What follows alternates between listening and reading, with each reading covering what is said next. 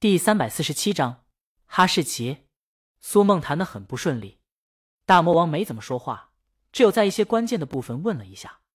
然后，大魔王可能觉得在桌上的照片摆放位子不太好，随手摆一下照片位子。苏梦跟着看了一下照片，是鲤鱼和一个男人的合照，应该就是她的老公了。一直在谈的是陈姐，她话题明晰，始终在和母公司比较，问子公司的优势何在。苏梦始终在说本土化这些，但很显然，陈姐对这方面并不太满意。苏梦的心慢慢沉下去，然后咯噔一下，门突然敲响了。李清明刚说了个进，尾音还没落下呢，一个人推门进来。宁姐，江阳看到了苏梦，呃，打扰到你们了，我，对不起，等我一下。李清明向苏梦歉意一笑，走到门口，压低声音。我还以为你打算得了糖尿病再过来呢，怎么可能？我很自律的。江阳保证。嗯，再不自律这方面，李清宁让他先去外面休息室待会儿，喝水。好，江阳答应一声，刚要退出去，苏梦忙站起来：“这位就是江先生吧？您好，我是苏梦。”苏梦对江阳的打扰一点也不觉得恼，甚至觉得来得好，这可也是一条潜在的大鱼。虽然苏梦觉得挺不可思议的，但见到本人后，越发怀疑传闻是不是真的。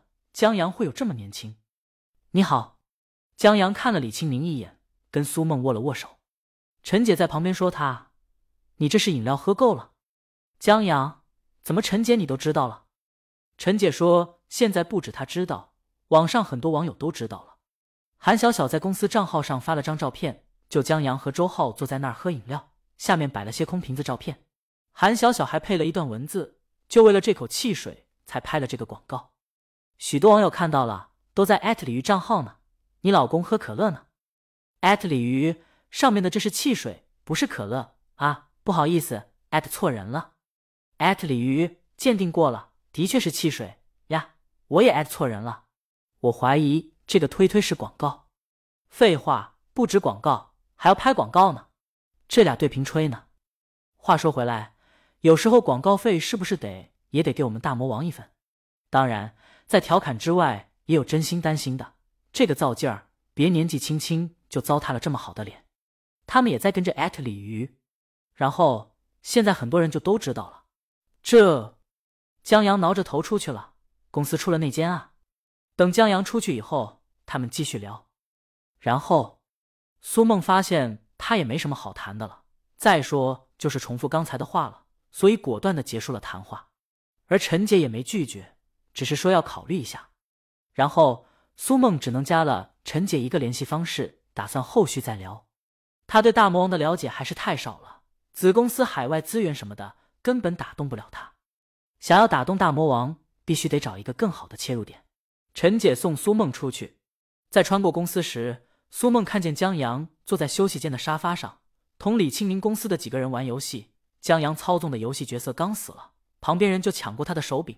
该我了，该我了！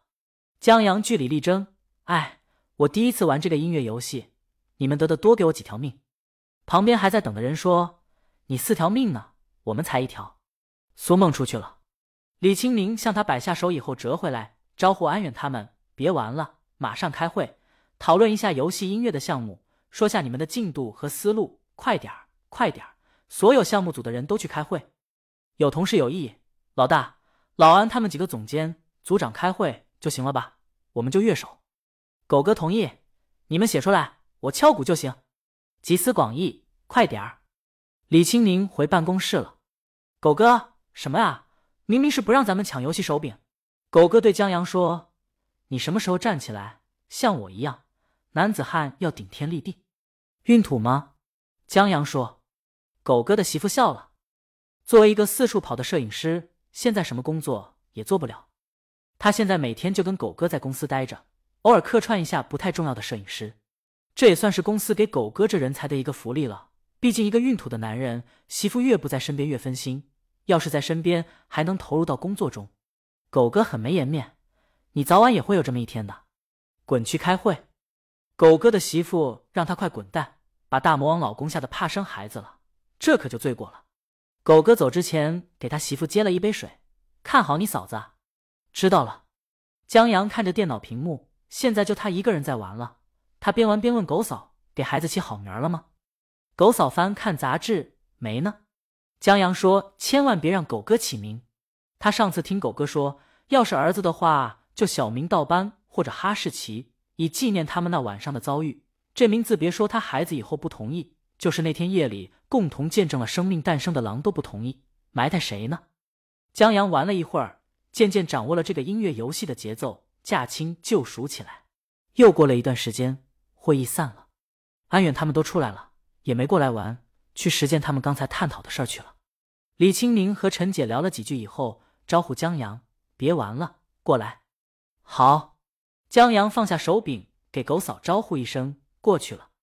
他进去办公室的时候，李清明正在把头发扎起来，把帽子戴上。见江阳进来，抽出一张湿巾给江阳，让他擦了擦手。走了，我们去逛街。江阳不工作了。李清明戴上帽子，摄入那么多糖分，带你去锻炼锻炼，也是游戏项目在有序推进。然后李清明手头上没有什么要紧的活儿了，现在天色还早，就打算带着江阳去逛一逛琴行和唱片店。这是李清明个人的爱好，就是哪怕一把默默无名的国产琴，李清宁在琴行看到了，都会想着试一试它的音色。李清宁去的是鼓楼那一片，有不少琴行，正好路过杠子的酒吧。三哥他们都在酒吧呢，在停好车以后，李清宁挽着江阳的手步行过去。在经过那些酒吧的时候，江阳忽然问李清宁：“这么多酒吧，许多清吧都在唱咱家的歌，给不给版权费啊？”太亏了。李清宁轻拍一下他：“什么时候变成一个财迷了？”我一直是个财迷。江阳头一份工作的时候，午饭天天蛋炒饭，偶尔换个蛋炒饼，就为了攒钱。那段日子对江阳来说。就好像一只蚂蚁在一条很长很长幽暗的隧道里，一眼看不到头，但为了那未来，依旧在拼命爬。可惜在这个都市里，拼命这么爬的人海了去，所以江阳被刷了下来。本章完。